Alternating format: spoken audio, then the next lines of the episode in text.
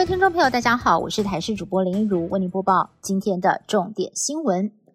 新北市淡水日前有名男子遭到同居的前妻抱怨没有拿钱回家，男子一个冲动就随机闯民宅，拿菜刀抵住了屋主的脖子，恐吓勒索六千八百块钱现金，甚至还乞丐赶庙工要对方在三天之内搬离，不然会有人来找你。被害屋主吓得马上报警，警方火速赶到现场，在被害屋主住处两百公尺外马上逮到人。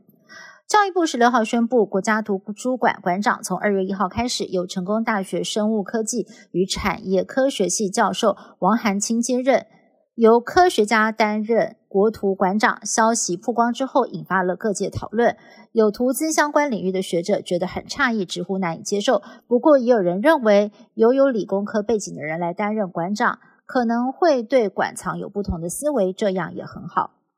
二零二四大选过后，民进党主席赖清德在今天召开了选后第一次中常会，立刻展开选后检讨。虽然当选总统，但是国会的席次没有过半，民进党内部反省与年轻世代沟通不足，导致选票流失。选战操盘手之一，民进党秘书长许立明也请辞获准，而赖清德将肩负主持国政的重要责任，宣布退出新潮流派系运作。即日起，赖清德不再是新潮流成员。严重违反市场秩序，系统业者凯擘和大富媒体被公平会重罚一亿元。原因是当初并购的时候附加条约规定，凯擘跟台哥大旗下业者不能够共同经营有线电视业务。但是经过了公平会多年追查，发现他们违反规定，滥用市场力量，影响到了竞争秩序，因此以法定最高的罚款金额对凯擘还有大富寄出了重罚。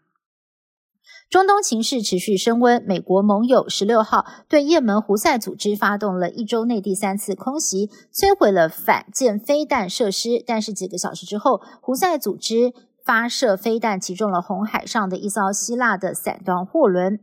红海航运持续的受到威胁。美国运输部要求美国商船暂时避免航行当地。伊朗革命卫队在十五号则宣称，用最新型的长城飞弹。袭击了以色列情报机构摩萨德在伊拉克境内的情报中心，至少造成了四个人死亡，六个人受伤。